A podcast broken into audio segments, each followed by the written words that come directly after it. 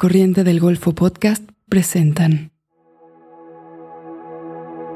Encuentros, un podcast de Movie, la plataforma de cine seleccionado a mano. Cada día una nueva película, en cada episodio una nueva conversación. Claro, me, puedo ir yo, loco, a, teorizar con los franceses en un café de París, si tengo dinero, pero mientras tanto, en la vida real hay una cronología y hay una jerarquía en el mundo y nosotros estamos antes de un progreso primermundista. Para mí es, esa persona a mí me, me ayudó mucho como adentrarme a esos temas y encontrar la experimentación ahí en la calle y entender que la experimentación también era la reivindicación y la visualización, en mi caso, de lo no occidental que están en nuestras huellas de nuestros países. Las voces más destacadas de Latinoamérica y España se reúnen para compartir y explorar el cine que nos gusta ver. El cine entonces eh, eh, es peligroso, es maravilloso pero es peligroso igual, es una, una fuerza y si no lo utilizamos bien, bueno, vamos a terminar haciendo mal a la gente como la gente que está en tu película.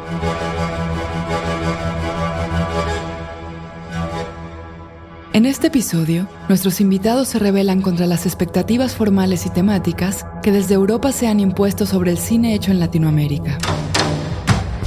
Nelson Carlo de los Santos es un director dominicano reconocido internacionalmente por su segundo largometraje, Cocote, película ganadora de la sección Science of Life del Festival de Locarno en 2017. En su cine se conjugan la materialidad y la plasticidad del lenguaje cinematográfico con intereses literarios y la oralidad propia de la cultura de su país. Sus películas mezclan con especial libertad recursos de la ficción y el documental, logrando obras casi inclasificables que se han presentado en escenarios como Toronto, Marsella y San Sebastián. Por otro lado, Afonso Uchoa es un cineasta brasileño en cuya obra también es muy difusa la frontera entre la ficción y el documental. En el rodaje y la escritura, ha trabajado muy estrechamente con los mismos protagonistas para mostrar problemáticas como el clasismo, el abuso policial y construir una memoria de la clase proletaria. Sus largometrajes y mediometrajes, rodados todos en su natal Minas Gerais, se han presentado en los festivales de Tiradentes, Rotterdam y Visión Durel.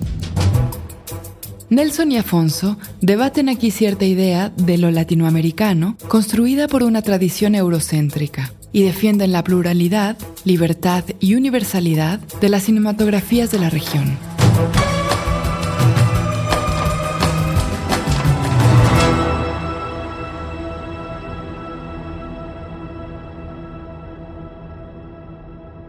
Japón 2 a 1, 2 a 1 Japón. Vamos. Sí, bueno, sí, Alemania. ganó Japón. Alemania se jodió. Ya estaba mirando el partido. Bueno, esto es un poco la motivación de mi retraso. estaba esperando y bueno, tenía que salir, pero el partido estaba buenísimo y estaba muy, intenso. Y Japón, bueno, jugó buenísimo. Jugó muy bien. ¿Y dónde estás tú, Nelson? Ahora en este momento. Estoy. Regresé en septiembre a Dominicana. Después de yo no sé qué, tú sabes de mi vida, o sea, qué, ¿dónde te quedaste tú? Porque a mí me ha pasado de todo. La última noticia que tuvo de, tú es que, bueno, estabas viajando por ahí para, para hacer Pepe. Ah, Ibas a pasar por Berlín en el, año pasado, creo. Ah, sí, no, pero imposible. Pero ven acá, ¿cómo eh, antes de que yo te hable de Pepe, o sea, fuiste al DAD? Sí, sí, estuvo, estuvo ¿Y cómo, cómo fue tu experiencia en esa residencia? fue increíble. Eh, bueno, desafortunadamente yo, mi, beca coincidió con la pandemia y entonces tuvo, mm. tuvo que ir en comienzo del año pasado. No se podía postergar más y tampoco yo pude ir antes por, por cuenta de las restricciones de la pandemia. Yo no podría entrar en, en Europa porque no tengo pasaporte europeo y no me autorizaban el viaje. Y entonces solo en el comienzo del año pasado me obtuvo una visa especial para, para ir a Alemania, una autorización de la policía. Sí, yo tuve que pedir una, autorización a la Policía Federal de Alemania para irme a, a, la beca. Pero llegué y estaba como un pico de infecciones, una locura y estuvo tres meses en lockdown, entonces mitad de mi beca yo estuvo en un lockdown alemán. Ay, qué pena. Y, y, bueno, estaba todo muy, muy distinto, ¿no? Todas las cosas cerradas y mismo cuando empezó a mejorar, no estaba normal. No, estaba volviendo a una cierta normalidad, pero yo no he visto Berlín en su normalidad. No, no, no, no, qué pena, qué pena. De verdad me, me da mucha pena escuchar eso.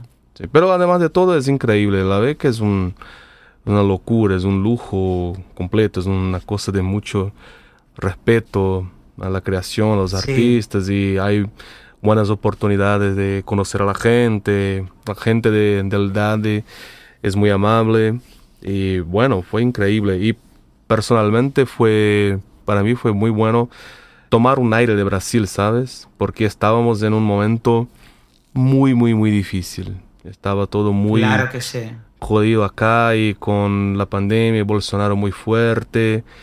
Su conducción de la pandemia estaba como que masacrando el país. Bueno, unas, unas personas se murieron, pero a la gente que estaba viva estaba como que era leer los periódicos diariamente y sentirse como que ahogado por, por todo que estaba a nuestro alrededor. Episodio 6. Por un cine vivo. Lo más original en nuestra ciudad es la facilidad que puede uno encontrar en morir. Pero por otro lado es una dificultad. En otras palabras, es una incomodidad. Acabamos de escuchar un fragmento de Santa Teresa y otras historias de Nelson Carlo de los Santos.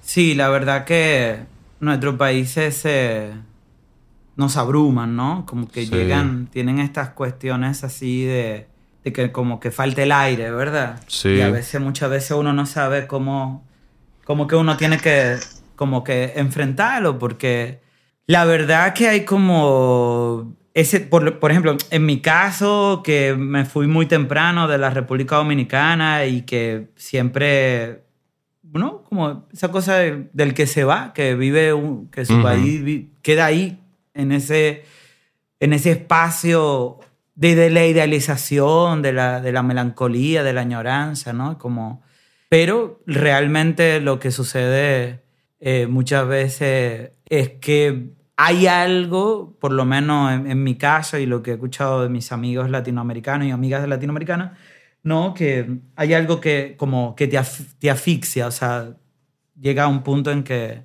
en que es asfixiante, ¿no? Porque tenemos esa, una barra dura, ¿no? Desde la colonia, en ese poder que no, no negocia, no negocia. Y eso siempre es un tema muy, muy complicado, muy complicado que, que es como el día a día que uno no sabe muy bien. Y creo eh, que... Cómo transitar con eso. Sí, yo y creo que, bueno, vamos a arrancar para, para otra, otras partes de la charla y haciendo como un remix de temas muy, muy distintos. Claro. Así son las conversaciones. Bueno, esto que hablas tú de nuestras relaciones con nuestros países eh, es algo que está en nuestro trabajo, ¿no? Y, es algo, Sí. un- un- y, y esta sensación un poco a- ahogada, como que una incompletud, como que si hace falta algo que alcanzar. Creo que hay ah, una sensación un poco latinoamericana ahí, ¿no? Porque esto comparto Sí. con, con mucha gente, con películas que nosotros amamos y creo que tiene que ver, ¿no? ¿Qué piensas? Totalmente, totalmente, totalmente. Yo, por ejemplo, lo que, bueno, a ver, como que esta película que yo acabo de filmar, de gestar, digamos, en, fue, fue una cosa muy complicada, imagínate, tres países en medio de una pandemia, en condición de dominicano, que eso tiene que ver con pasaporte, visas, Sí, eh, fondos europeos que te asignan un territorio, que no te permiten, digamos, o sea, gastar dinero en otros lugares. O sea, entra esa cosa, no, digamos, coño, pero entonces uno está como destinado a, a solo ser, a hacer cine en su propio país, ¿no? Como si nosotros no fuéramos capaces de pensar transversalmente en el mundo, ¿verdad? sí. O sea, digo, las oportunidades que pueda tener eh, un dinero libre que pueda tener cualquier, como, como lo sé, ¿no? Sé muy bien viviendo en Estados Unidos, viviendo en la Europa, sé que el realizador o la realizadora en esos continentes tienen su dinero y se van a filmar a cualquier parte del mundo, ¿no? Ellos sí, ¿no? De alguna otra forma tienen esa, tienen esa oportunidad de dar su opinión, digamos. Y yo en esta película, ¿no? Digamos, eh, traté y lo logré de alguna u otra forma, ¿no? Tratar de hacer esta película mediante toda esta burocracia de asignación de territorio de un fondo que solo se puede gastar en un lugar, como que yo estoy destinado simplemente a hablar de la República Dominicana. Tuve un encuentro increíble con los problemas latinoamericanos, imagínate, yo tuve bueno, eh, en Colombia, digamos, en una parte selvática, que, está en el Magdalena Medio, donde confluyen varios departamentos. Y para mí fue como increíble comenzar, evidentemente, a partir de, de varias lecturas, pero sobre todo de Glissant, ¿no? Digamos, de, de su poética de la relación, o sea, cómo, cómo entender que las particularidades de nuestros territorios son nuestras particularidades, sin embargo, eh, eso que, todo el tiempo lo escuchamos, del arquetipo, de, este sentimiento latinoamericano, de que somos más relacionados, que, no, que, estamos más relacionados que, de lo que pensamos y todo eso. No, hay, hay una base histórica, hay una base histórica, hay una base real de, de una serie de metizajes que se dieron que produjeron una cierta cultura, que sí, que sí es real, que hay conexiones, que hay una relación. Y esa sensación que tú dices de, de, plasmarlo en la película, yo lo que, sí, hay un deseo mío, pero yo lo que creo que cuando cada uno de los participantes, no, sobre todo yo que trabajo con actores naturales, entienden lo que es el cine como plataforma, o sea, como espacio de expresión, yo creo que todo el mundo se, se abandera de, de, eso también. O sea, cada uno de los integrantes. Entonces se vuelve como una cosa, como una subjetividad colectiva ahí de, de expresión y que está atado como a ese sentimiento latinoamericano. Porque, por ejemplo, yo en África no lo, no, en, en Namibia yo no sentí eso para nada fue una, una, una, experiencia totalmente distinta. Sí. Y tú, por ejemplo, o sea, ¿en qué estás trabajando ahora mismo? Sí, bueno, eh, en Brasil las cosas se volvieron muy, muy malas en los últimos años. Sí. En verdad, en realidad no, no, no, tuvimos fondos para producción brasileña en los últimos cuatro años. Solamente en este año, el último del gobierno Bolsonaro, se abrieron unos fondos ahí, unas convocatorias pero con unas reglas tremendamente malas, ¿sabes? Se puede ver clarísimamente, de manera muy clara, un cambio de las políticas públicas de la inversión en el cine, eh, conduciéndose al mercado y para las cosas más grandes, de boleterías gigantescas, del mercado, ¿sabes? Se puede ver que en estos fondos del, del, gobierno Bolsonaro, el mercado es el valor principal. Entonces solamente este año pudo intentar lograr una plata para hacer una película. En estos últimos tiempos yo estuvo, bueno, mitad del gobierno yo estuvo con siete años en mayo y estuvo escribiendo, estoy escribiendo todavía un nuevo largo y tengo ahí un guion, aunque no me guste tanto los guiones, pero estoy desafiándome a intentar empezar de una manera más tradicional, aunque yo sepa que voy a hacer una, algún, algún lío en algún punto del proceso de la película, pero estoy intentando empezar de una manera un poco más tradicional con un guion estructurado. Y bueno, lo sometí a estos fondos a ver qué pasa. Y bueno, esto que, que hablas me, me, genera un montón de pensamientos y me, me identifico muchísimo con, con, lo que hablas, aunque algunas cosas sean distintas para mí. Pero esto que hablas de, de los fondos, de esta, es decir, este privilegio europeo, sobre todo europeo, pero también americano, de poder hablar de todo el mundo, esto me molesta muchísimo. Y esto tiene que ver no solamente con, es decir, con la crítica, con la recepción de las películas, pero también con la promoción con la inversión, con los fondos, con los labs, con las iniciativas de producción y también con, con los festivales. Yo me recuerdo cuando estuvo en un festival en Londres y yo, eh, yo fui a ver Zama de, de Martel y después de la charla, mm, eh, después de la proyección, de la charla con, con la gente de, de, la audiencia, y bueno, un inglés ahí se levanta la mano y le pregunta, sí, pero mira, me encantó tu peli, es buenísima, es muy bien hecha, tienes mucho talento, se puede ver la visualidad, está, está muy bien, pero lo que dices tú de tu película es como Latinoamérica fue. Me hablas del pasado. Y yo quiero saber cómo está ahora Latinoamérica.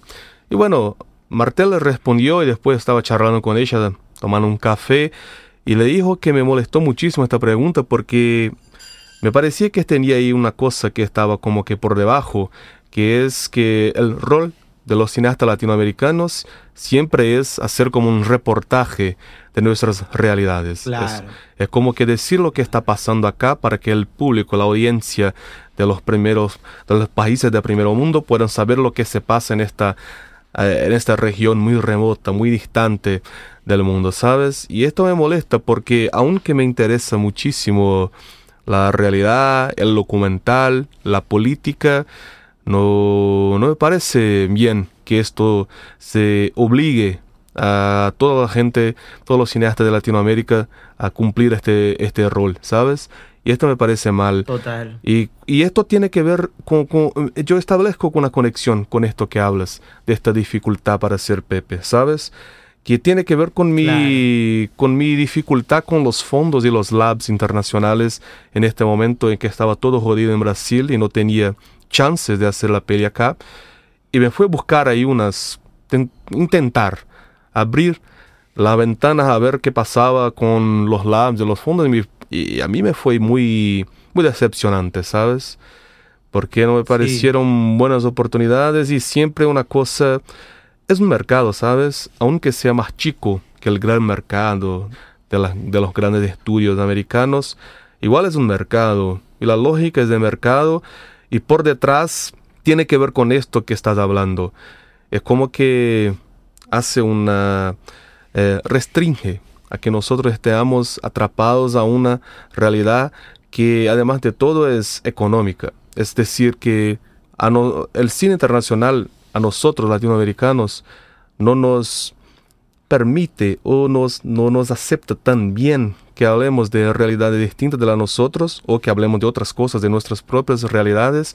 Y cuando deseas, como tú, hacer una peli en otras partes del mundo, estás atrapado por un esquema de mercado que te dices dónde puedes filmar tú, qué región puedes acceder tú. Entonces estás como medio atrapado, ¿sabes? Es una sensación que yo tengo, es un poco parecida con la tuya, que es que la libertad económica y también cinematográfica, bueno, la tiene más fuertemente los europeos. Eh, ellos pueden hacer de todo. pueden hacer una peli en Sri Lanka, en África, en Brasil, está todo bien y los fondos que tienen le permiten hacer lo que quieren en cualquier parte del mundo. Y nosotros acá estamos intentando encontrar huecos donde podamos entrar, ¿sabes?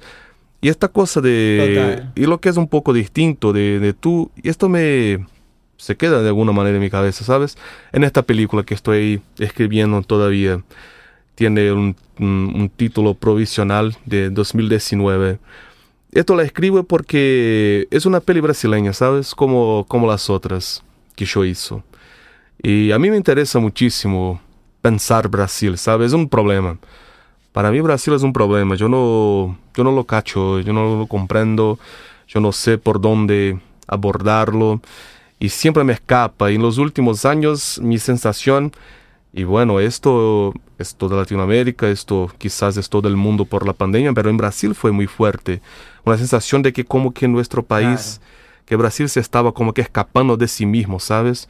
Y bueno, con las elecciones, lo que pasó acá, yo creo que la sensación de mucha gente en Brasil es casi como que un país eh, en una guerra, en, una guerra interna, ¿sabes?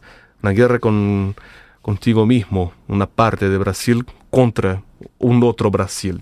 Y una pelea por Brasil, por lo que es el país. Todo bien, esto ya, ya viene desde el cine moderno de Brasil, del cine nuevo, del cine marginal, ya está de alguna manera ahí, pero está más fuerte en este momento. Y esto está... Es que está más fuerte que nunca. Sí. Eso que, eso que se habló está más fuerte que nunca. Seguro. Y esto está en mi cabeza. Y para mí el tema es que eh, me molesta muchísimo esto, esto que tiene que ver con esta situación ahí en Londres, de este inglés que quiere que Martel y los latinoamericanos le hagan reportajes del tercer mundo. Eh, esto me molesta muchísimo, pero igual a mí, por ejemplo, yo todavía tengo muchas ganas de hacer pelis en Brasil. Yo no tuve ni una idea de hacer una peli en Alemania. Yo no tuve ganas. No. Yo no tengo conexiones. No me generó nada. No me generó nada. Increíble vivir ahí, estar y todo más.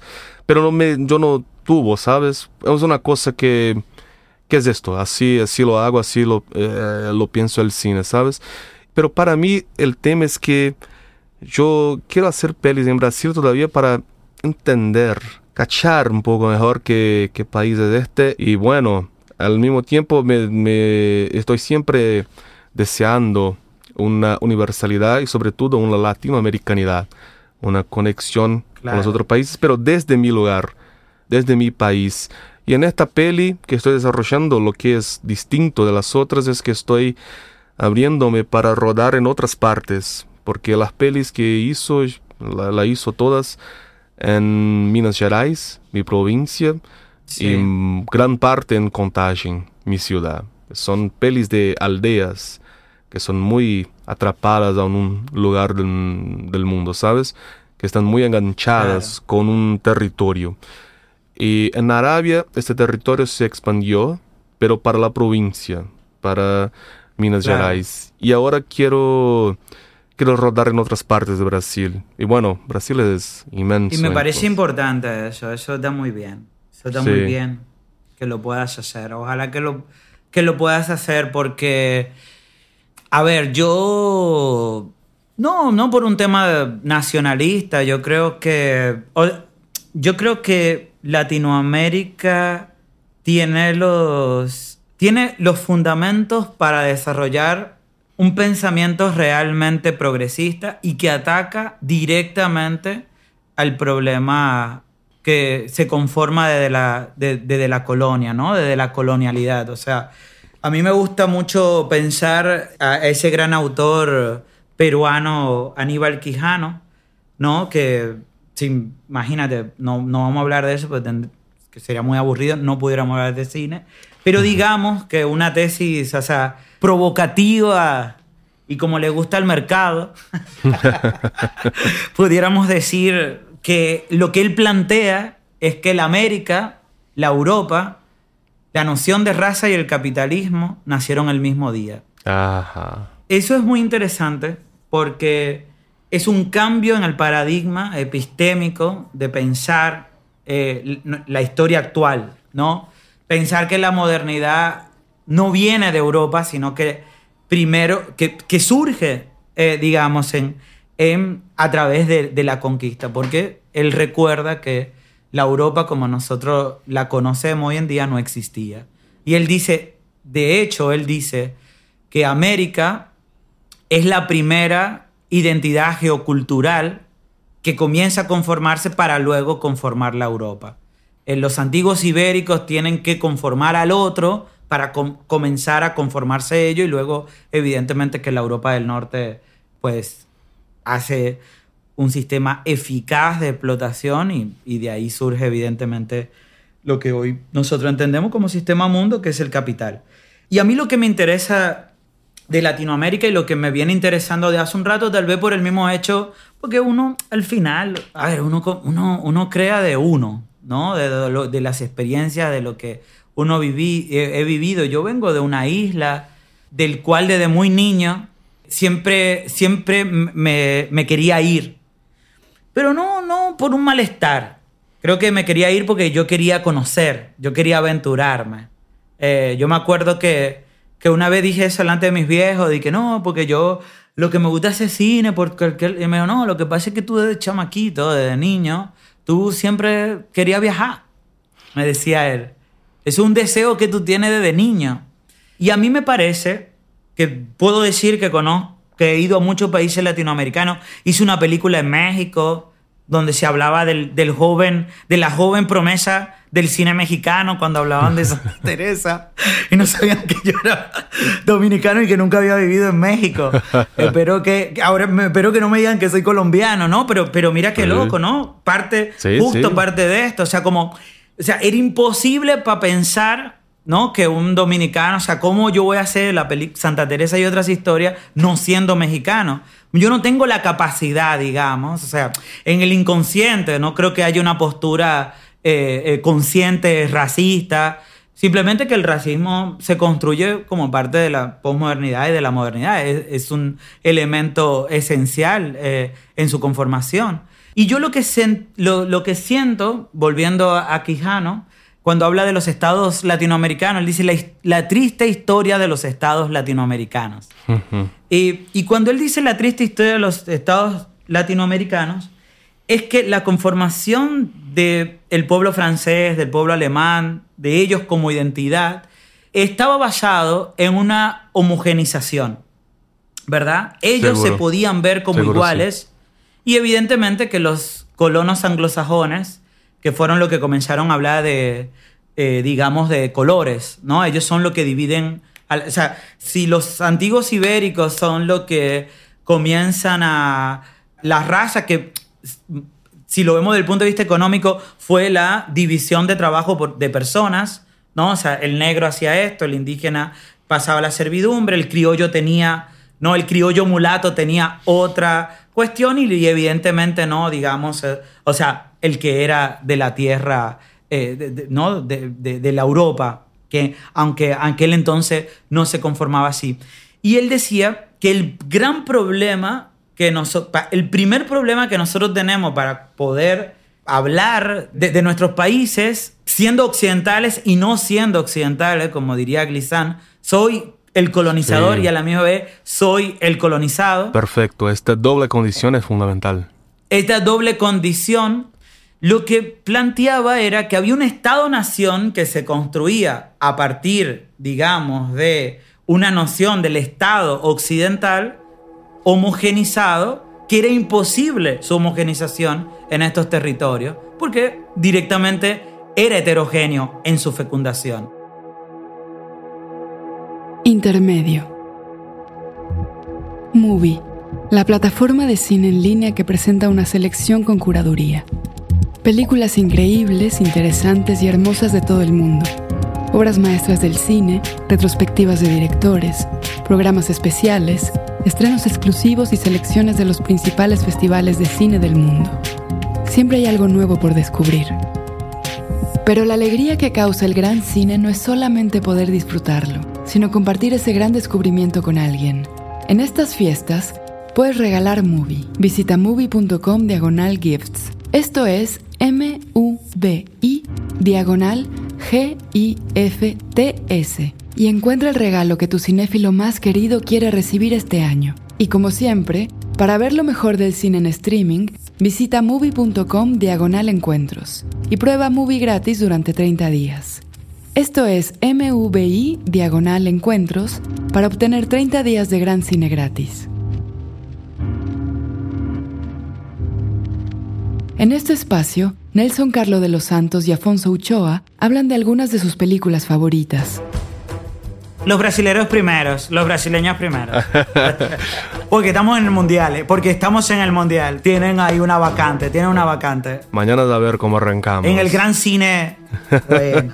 A ver, ¿qué tres películas quieres elegir? Sí, bueno, elegí un montón, la verdad. Yo envié una lista a Mónica, pensaba que iba a enviarte a tú también y después me dijo, no, es solamente es para que la menciones de la, las menciones de la conversación, ah, mira, bueno, entonces no necesitaba hacer una, una lista. Pero no, lo que la que me, bueno, que son importantes para mí, ¿sabes? Y es una mezcla de cosas brasileñas y extranjeras. Y hay dos brasileñas, que es una peli que se llama São Bernardo, que es un largo de Leon Hirschman, que es un director del cinema nuevo. Es de la misma generación de Glauber Rocha y es un director genial. Me encanta Leon Hirschman. Bueno, seguro que reconozco que Glauber es el gran director brasileño y es un genio del cine mundial. Es una persona que cambió los rumbos del lenguaje y ha expandido el cine para otras maneras de conciencia, de imaginación y de pensamiento. Pero León Hirschman es quizás mi cineasta brasileño favorito, lo que más me gusta por una conexión intelectual, política y sensible, porque me encanta la manera con que él ha construido su carrera, muy corta, se murió con cuarenta y picos años, hizo un montón de pelis, pero no tantas, podría hacer mucho más si no tuviera morido tan joven. En, en, su trabajo me encanta porque siempre tiene una relación con literatura y teatro de Brasil y también con un coraje político, una sensibilidad política, ¿sabes?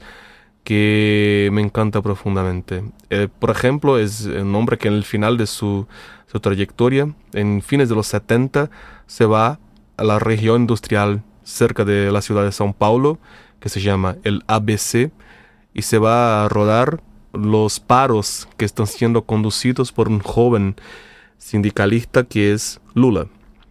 Y León ahí se fue, se fue con unos otros cineastas de, Brasil. Tuvieron una gente de São Paulo que había llegado antes a filmar lo que estaba pasando en el ABC.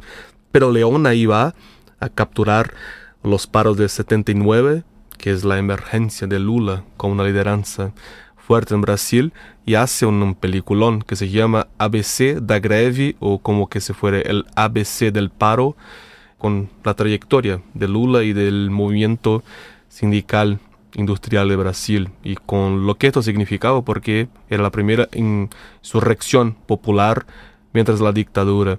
Y en, el, eh, en San Bernardo es un peliculón y que es como que si fuera una ficción, pero muy del interior de Brasil, pero filmada de una manera muy rigurosa, como si fuera Stroopwille y es muy raro este encuentro de una vida muy de ascendieros, de personas pobres, de una vida muy dura, con una manera de filmar tan, tan rigurosa. Es una adaptación de un libro, entonces tiene que ver con esta conexión con literatura que me encanta y que es muy fuerte. Es uno de los libros, mejores libros de literatura de Brasil, que se llama San Bernardo, y cuenta la historia de un, un pobre, un, un trabajador de haciendas, pero que muy, muy contaminado por el espíritu capitalista, tiene como que una obsesión de comprar la hacienda donde él trabajó.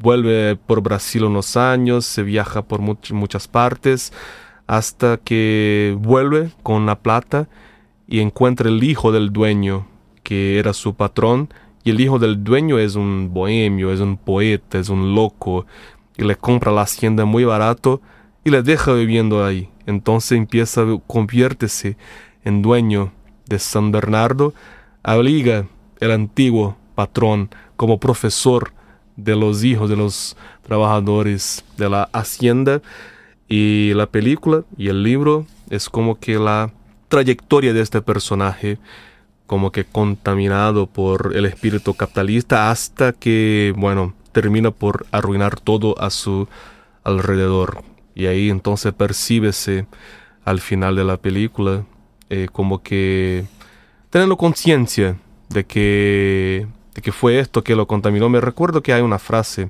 es una película que tiene mucha voz en off, igual, ¿sabes? Es una inspiración para Arabia, fuertísima.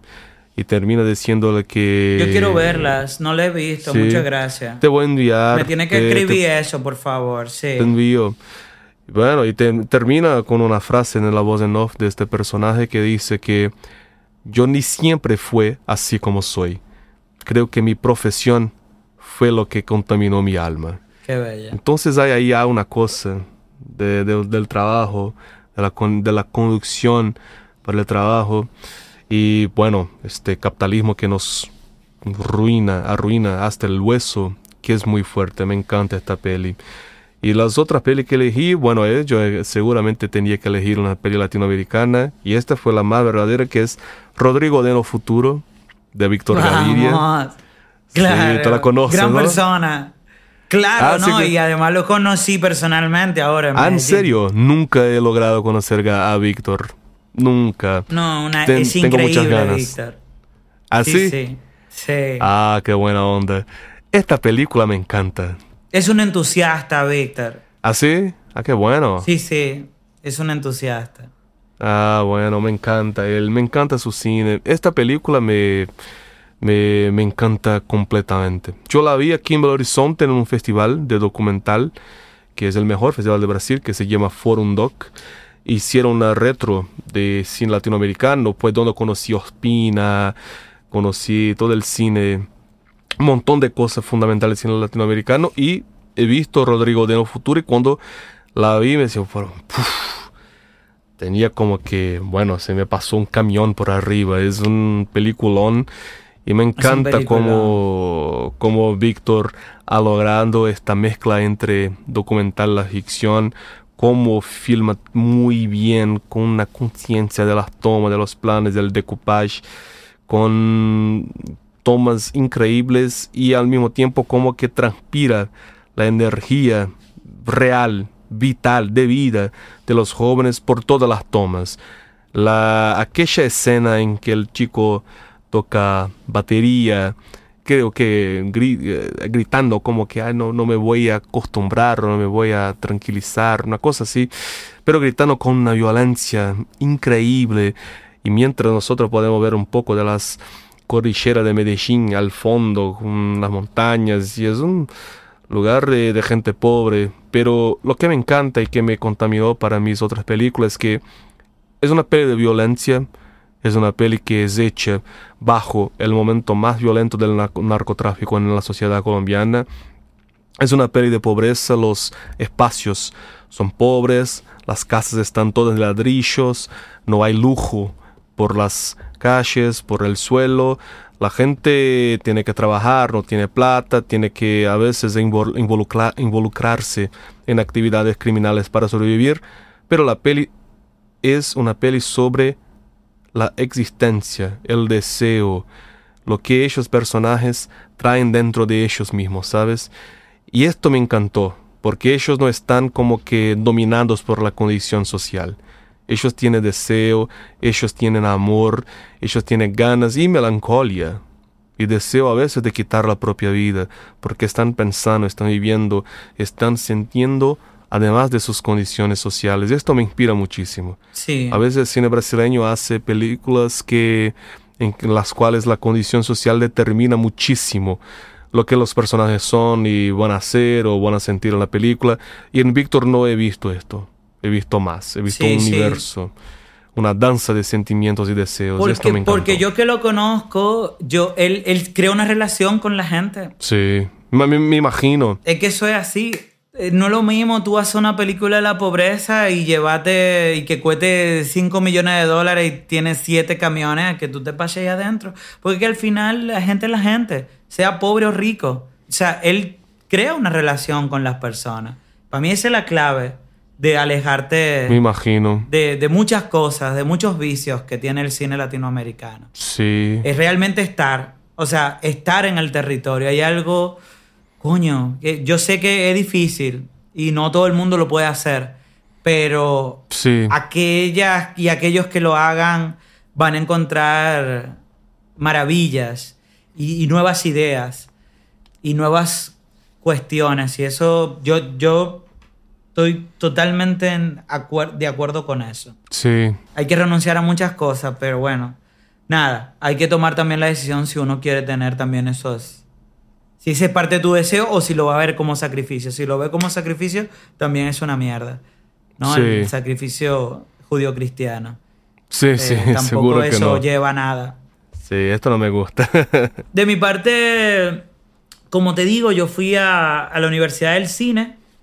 ¿No? Yo salgo de mi país muy jovencito y me voy a la Universidad del Cine.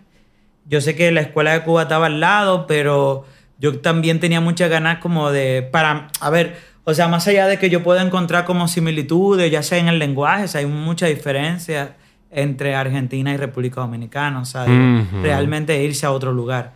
Y sobre todo para, un, para el Caribe, o sea, la experiencia continental es muy distinta también, o sea, hubieron otras discusiones en Sudamérica, fue otra colonización, fue otra producción. Entonces, yo voy, cuando yo voy a la FUC, yo vengo como muy, pues estoy comen- comienzo a tener problemas porque a mí no me comienza a gustar nada de, que me- de lo que me ponen. Me, me daba mucha pereza Berman, me daba mucha pereza Romer. Eh, luego ya con, la, con, el, con el tiempo, o sea, como que, o sea, rescato un- cosas, a ver, son maestros, ¿verdad? Son los maestros Seguro de, que son. supuestamente de su cine, ¿verdad? Pero yo, yo tenía mucho problema con eso. Yo como que me aburría. Yo decía, ay, pero tal vez que a mí no me gusta el cine. Entonces me, me, me voy, digamos, a, a una pequeña cátedra. Bueno, primero estudié dirección de fotografía, que eso fue lo que yo estudié. Y me alejo como de la cátedra de dirección porque no me siento identificado ni me interesa. Yo todavía no sé lo que es el postcolonialismo, yo todavía no sé, o sea, yo todavía no, no comienzo a, a ese proceso de decolonización que me va a durar la vida entera eh, para el resto de mi vida hasta que me muera. Porque no, es difícil, porque son cambios epistémicos, paradigmáticos, que uno no sabe muy bien hacia dónde ir, porque lo que está lleno de opacidad, esa parte. Ajá. Yo nada, y yo ahí hasta que llego como a una clase, ¿verdad? Y me ponen Dios y el diablo en la Tierra del Sol. Pero mm, no conecto tampoco mucho. Pero cuando conecto fue cuando vi a Antonio Das Mortes. Y dije, no. ¿Y qué es esto? ¿Y qué fue? ¿Qué es esta cosa? ¿Qué es, qué es este cine celebración? ¿Qué es este cine, o sea, lleno de música, lleno de, de, de- de belleza? O sea, yo no lo Sí. podía creer. Yo dije, wow, el entretenimiento también está en otra parte, pero el entretenimiento, ¿no? Como, como el entretenimiento eh, está colonizado solo por el cine capital, como, como que si el Seguro. resto del mundo no se entretiene. Y Sí. viniendo yo del Caribe, coño, no me va a decir a mí que yo no me entretengo. O sea, pero si en mi vida yo soy puro entretenimiento. Y, y yo decía, ¿cómo esta película? O sea, complejísima. Yo la disfruté, por primera vez disfruté una película. Me divertí, la canté. O sea, se relacionó a mi goce de una manera increíble. Y evidentemente él va a ser muy importante.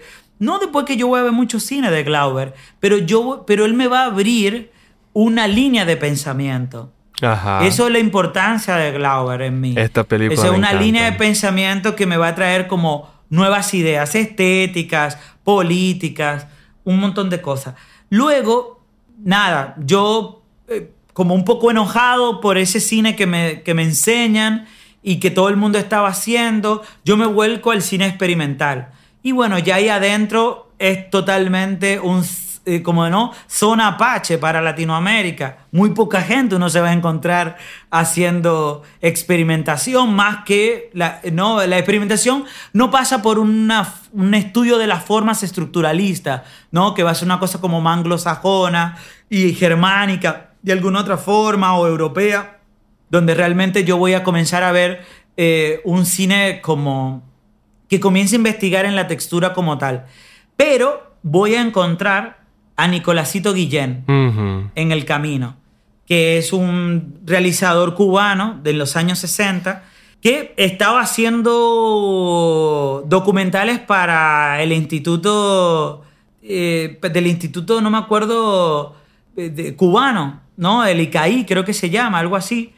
Y este tipo estaba haciendo un cine, estaba haciendo documentales, pero de una manera muchísimo más interesante para mí que Alea. O sea, me voló la cabeza lo que él estaba haciendo y para mí fue como también muy importante entender que con la que en la vida misma Ajá. y que en las formas de la vida, o sea, esto que nosotros llamamos cine experimental, no es más que la experimentación de cosas que a lo mejor no tienen nada que ver con Occidente, en el caso eh, mío. O sea, yo digo, Sí, la sí. verdadera experimentación, la verdadera eh, experimentación está realmente en entender patrones de conductas que no necesariamente tienen que ver con la homogenización a la cual nosotros hemos vivido. Seguro, Entonces, seguro. entendí también que, que, que en ese que en esos personajes, o sea, perdón que vuelva a mencionar a Doña Sor o a Puntillón, porque son la gente que tengo más cerca, ellos son, ellos, ellos se agarran la actuación del cine, se la meten a un bolsillo, se la rompen, se la comen, no tienen idea de lo que están haciendo y Sí. crean la verdadera, una, una, una actuación totalmente distinta, muy cerca de la vida. Y ahí encontré también que en la vida estaba la verdadera experimentación y eso que a mí me, me ilusionaba de tener una nueva imagen, de imágenes frescas.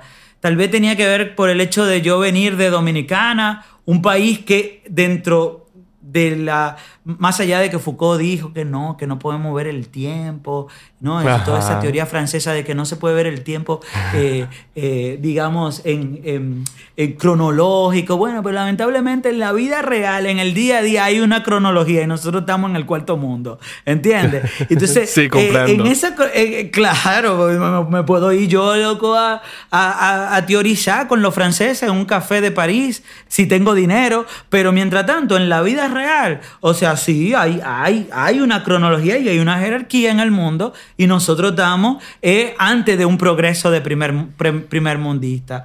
Entonces, para mí es, esa persona a mí me, me ayudó mucho como adentrarme a esos temas y encontrar la experimentación ahí en la calle y entender que la experimentación también era la reivindicación y la visualización, en mi caso, de lo no Ajá. occidental que están en nuestras Seguro. huellas de nuestros países. Buenísimo. Esta me identifico muchísimo. Y ya después como que... Después no puedo como... Como que fueron como momentos y ya me, vuel- me vuelco como a leer mucho.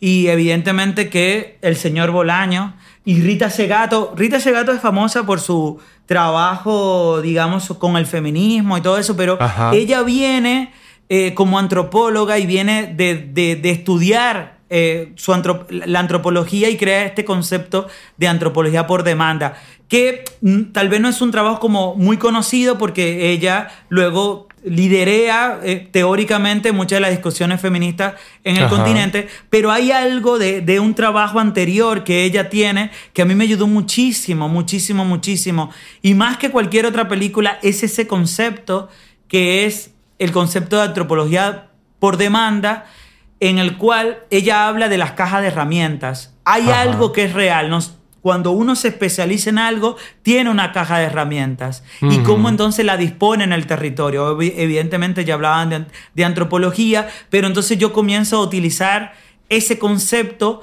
para aplicarlo en el territorio y con mi caja de herramientas del cine. Y cómo entonces yo comenzaba a, a pensar estos personajes, ¿no? Y cómo se desplazaban en la puesta en escena. Eh, y cómo, cómo traerla a ella, que no tiene nada que ver con el cine, cómo traerla directamente, porque me parece como tal vez uno de los conceptos más lúcidos para pensar a los actores, esa antropología de demanda. Y bueno, ya, y después me gustan un montón de películas latinoamericanas, o sea. Eh, recientes. Bueno, no un montón, pero sí todavía sigue siendo un territorio que cuando aparece una película como Arabia, algunas películas de Nicolás Pereda, digamos, o sea, Kiro Russo, las cosas que hace, sigue siendo como... Nada, veo mucho disparate, mucho disparate, eh, veo cosas como para entretenerme, no sé qué, las series de Netflix, todo eso, pero todavía el cine que me agarra y me rompe el corazoncito y me lo, y me lo vuelve y me lo reconstruye, me lo rompe en el, gran, en el buen sentido, es decir, que me, que me lo explota de felicidad, sigue siendo, ¿no? Sigue siendo las películas en Latinoamérica, eso seguro. Segunda parte. Hay una cosa, que hay una fecundación en la América Latina que es heterogeneidad pura. Y si nosotros hoy estamos hablando de, plu- de- de pluralidad, de diversidad, no hay un territorio en el mundo más adecuado para hablar de eso porque, porque es la conformación del, de- de- del ADN de la sociedad de nosotros. Y sobre Ajá. todo, yo hablo del Caribe, donde no tenemos indígenas, donde realmente se conformó una sociedad loquísima con hindúes, con irlandeses, con eh, eh, negros, con lo poco que quedó ahí de, de los indígenas, ¿no? Y que, es, que es una pena que siempre termine esas microluchas en un problema identitario. Ajá. Y yo creo que justamente si hay un elemento maravilloso en Latinoamérica, es que lo que pone en crisis es la, es la idea de la noción de identidad como nosotros la entendemos en los libros, en la escuela, que, que es occidental. Yo creo que en Latinoamérica, y eso es lo que a mí me llena mucho, y por eso a mí me gusta hacer películas en muchos otros países, uno pasa muchísimo trabajo, porque imagínate, cada país es un lío, Afonso. Sí, sí, sí. Los líos de Brasil son... Los líos de Perú, los líos de Bolivia, los líos de Dominicana son unas cosas. son una locura, ¿me entiendes? Son muy locos.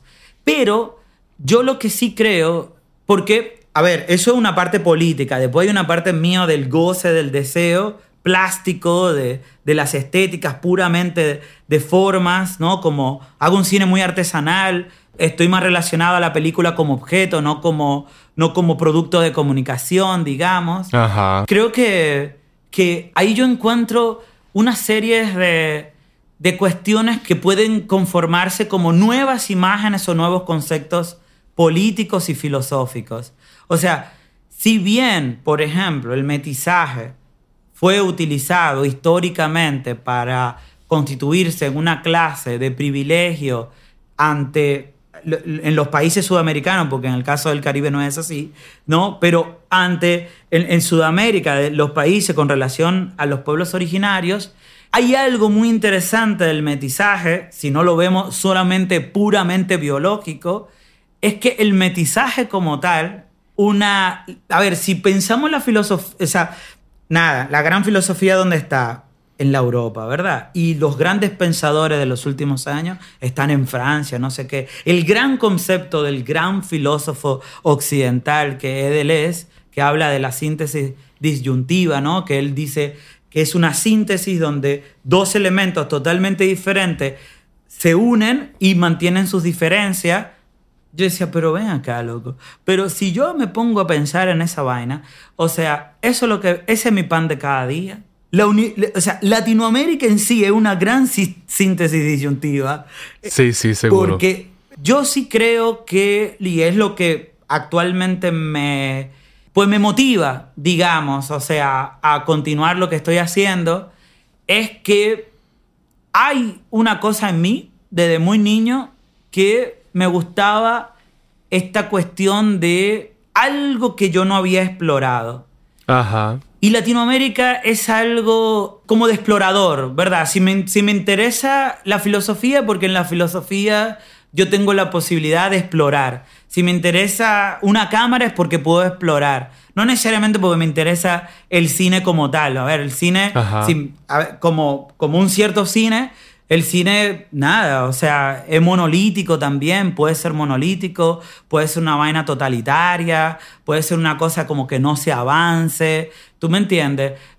Si, yo, lo, si yo veo el cine como una plataforma para producir imágenes y sonidos, para explorar, yo creo que esa latino, latinoamericanidad se contrapone al, sentimiento de, la, de, la, de, este discurso continental, que sobre todo fue sudamericano, no necesariamente participamos nosotros, tal vez Cuba, pero, pero yo creo que, que justamente cuando yo me meto en esos hoyos profundos de los países, lo que me encuentro es totalmente una cosa inabarcable, una cosa difusa, una opacidad total, como diría Glissant. Es pura opacidad. Y allí en la opacidad, que contrapone la transparencia occidental, es donde yo encuentro mi, mi pasión, digamos. En esa dificultad de no entender. ¿Entiendes? Y pela primera vez parei para ver a fábrica. E senti uma tristeza de estar ali. E percebi que na verdade eu não conhecia ninguém. Que tudo aquilo não significava nada para mim. Foi como acordar de um pesadelo. Acabamos de escuchar un fragmento de Arabia de Joao Dumans y Afonso Ochoa. Me parece a veces que me describes como una especie de sueño, un sueño imposible que es hacer cine sin hacer cine, ¿sabes? Estar haciendo cine sin toda la presión, todo el peso, toda esta máquina de opresión que el cine carga consigo misma, ¿sabes? Y hacer como hmm. que, bueno, el, el, sueño final es como que si el cine, hacerse cine como si viviera.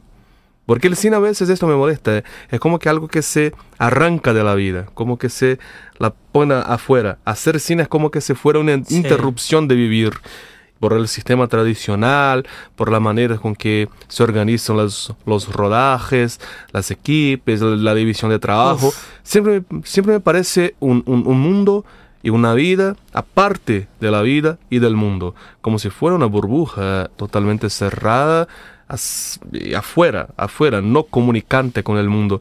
Y esto me molesta porque, bueno, hay una, algo de falso ahí que, bueno, a mí me parece que, que se transmite a la pantalla. ¿Sabes? Sí. Y de alguna manera mi trabajo, y creo que esto tiene que ver con tu trabajo también, seguramente por lo que describiste ahora, es rechazar este cine, ¿sabes? Rechazar este cine que se hace afuera de la vida, fuera del mundo y hacer un, hacer cine como que quien respira, como quien camina, como quien eh, se despierta todos los días y bueno, vive la vida.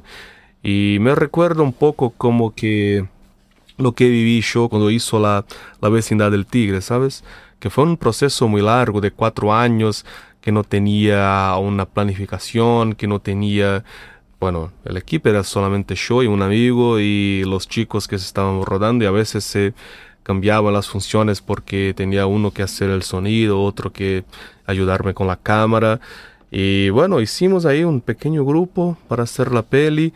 Bueno, me, sabes, me extraña mucho hacer una peli así, chica, irresponsable, sin, sin dar cuentas o sin pretensiones con nada que no sea estar ahí junto con ellos, haciendo algo por nuestras tardes y creando algunas escenas y creando algunas, algunos momentos de vida, ¿sabes?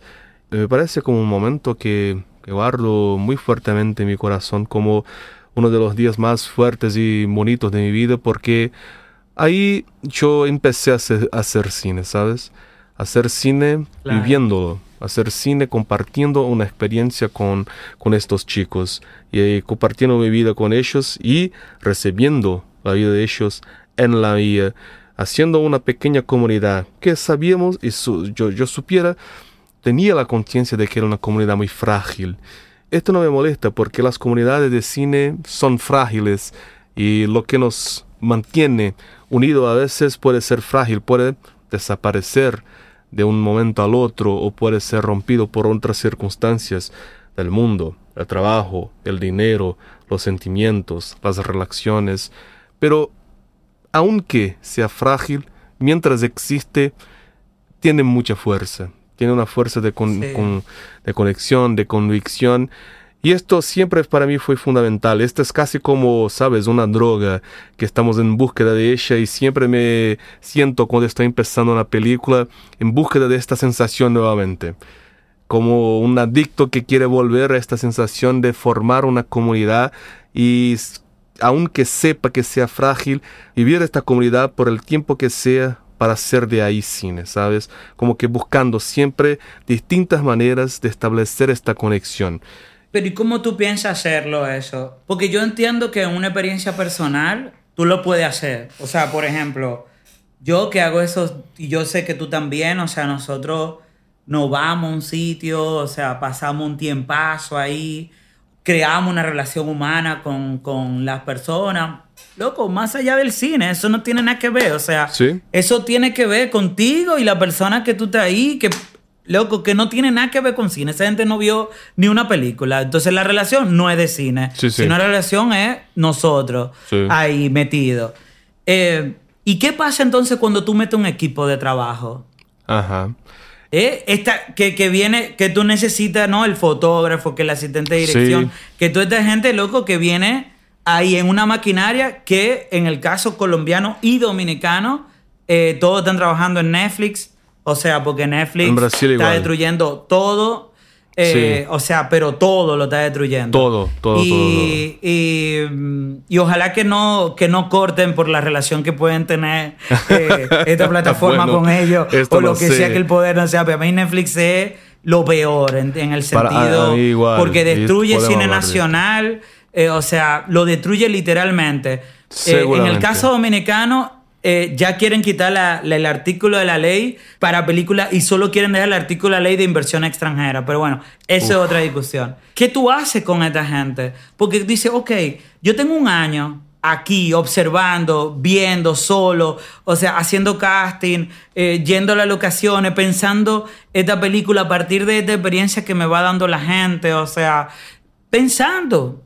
Ajá. X, o sea, esa cosa Seguro. de pensar en un lugar caminando. ¿Y qué tú haces con este equipo que llega y te viene con, Sí. con una vaina de que, que- que hay que hacer seis escenas por día y, y- y no entiende que tú estás trabajando con alguien que ni siquiera a lo mejor no tuvo la oportunidad de leer o no sabe leer, como en el caso siempre en mis películas, o sea, porque trabajo con personas muy fuera del sistema. Sí. Loco, mira, yo la paso mal.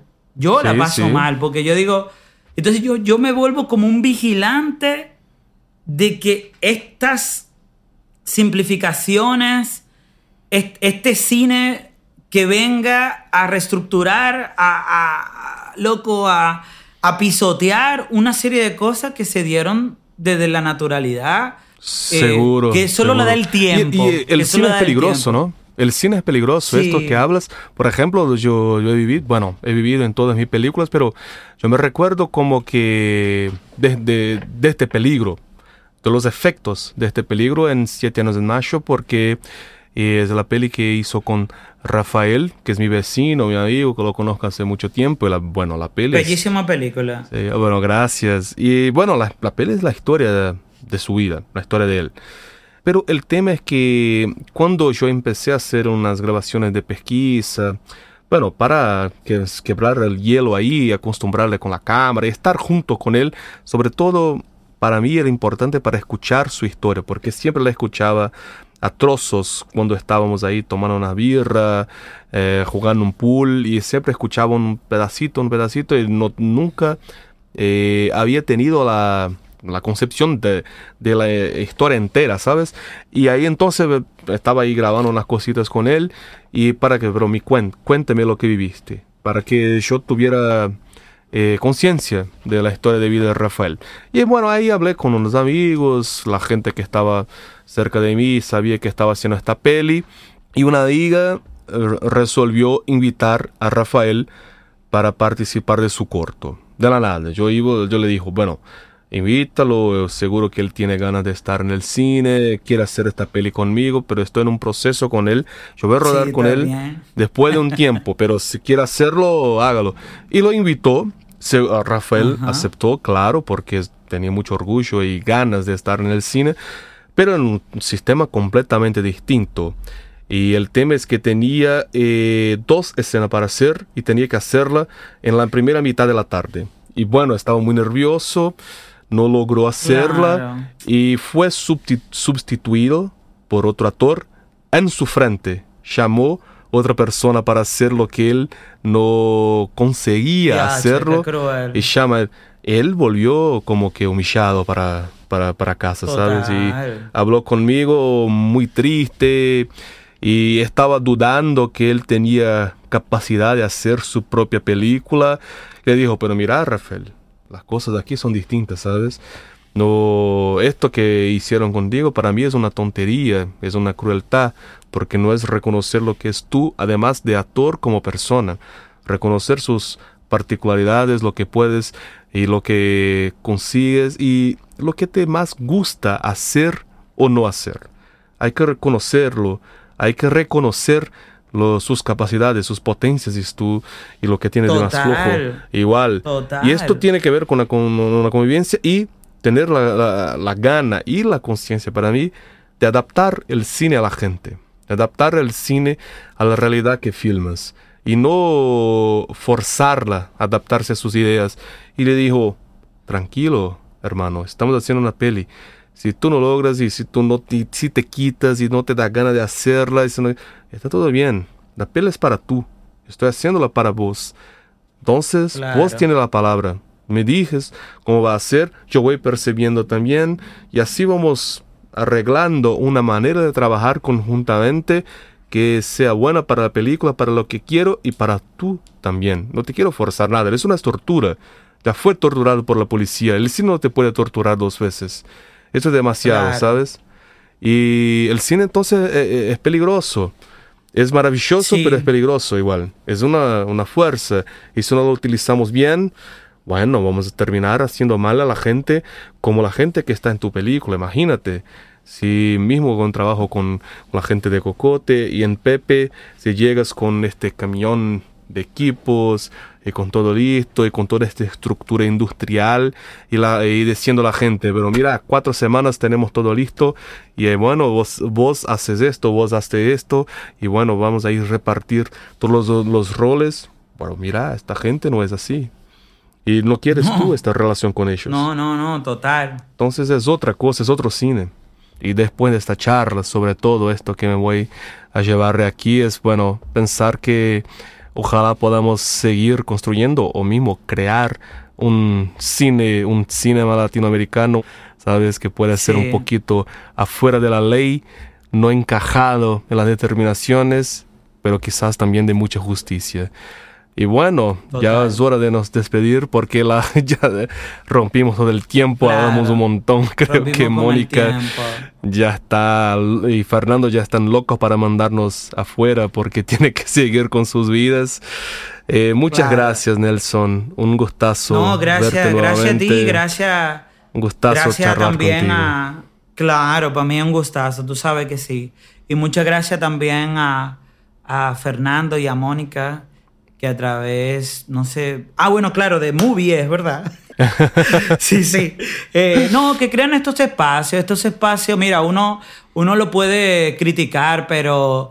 Porque uno tiene que criticar el reduccionismo, Seguro. no las plataformas como tal, ¿entiendes? Incluso me, hay una autocrítica en mí cuando, cuando siento, e- es muy normal, yo creo que es muy humano reduc- reducir, porque a lo mejor es la forma en que nosotros también construimos pensamiento, hay una cosa como de categorización que tiene el ser humano, pero evidentemente que, que son plataformas necesarias y que lo escuchen tres o cuatro gatos, eso, eso vale para mí muchísimo. Así que gracias a ellos y gracias a ti por esta maravillosa conversación. Así que ya tú sabes, nos vemos pronto. Encuentros. Un podcast de Movie, la plataforma de cine seleccionado a mano. Cada día una nueva película. En cada episodio una nueva conversación.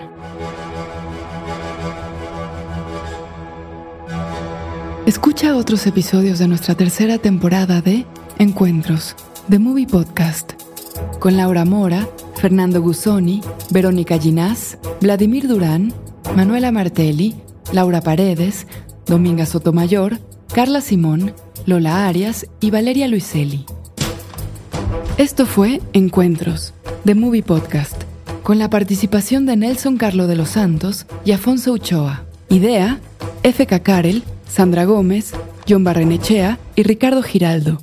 Producción, Ricardo Giraldo y Fernando Peña. Productores ejecutivos, F.K. Karel, Sandra Gómez, John Barrenechea, Diego Luna, Gael García Bernal y Paula Amor. Sonido, Javier Umpierres.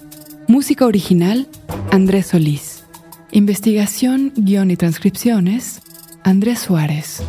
Transcripciones y apoyo en guion, Fernando Peña. Coordinación de invitados, Mónica Pérez.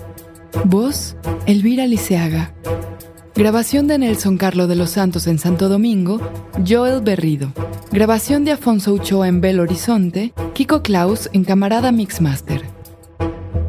La Corriente del Golfo Podcast y Movie, todos los derechos reservados, 2022.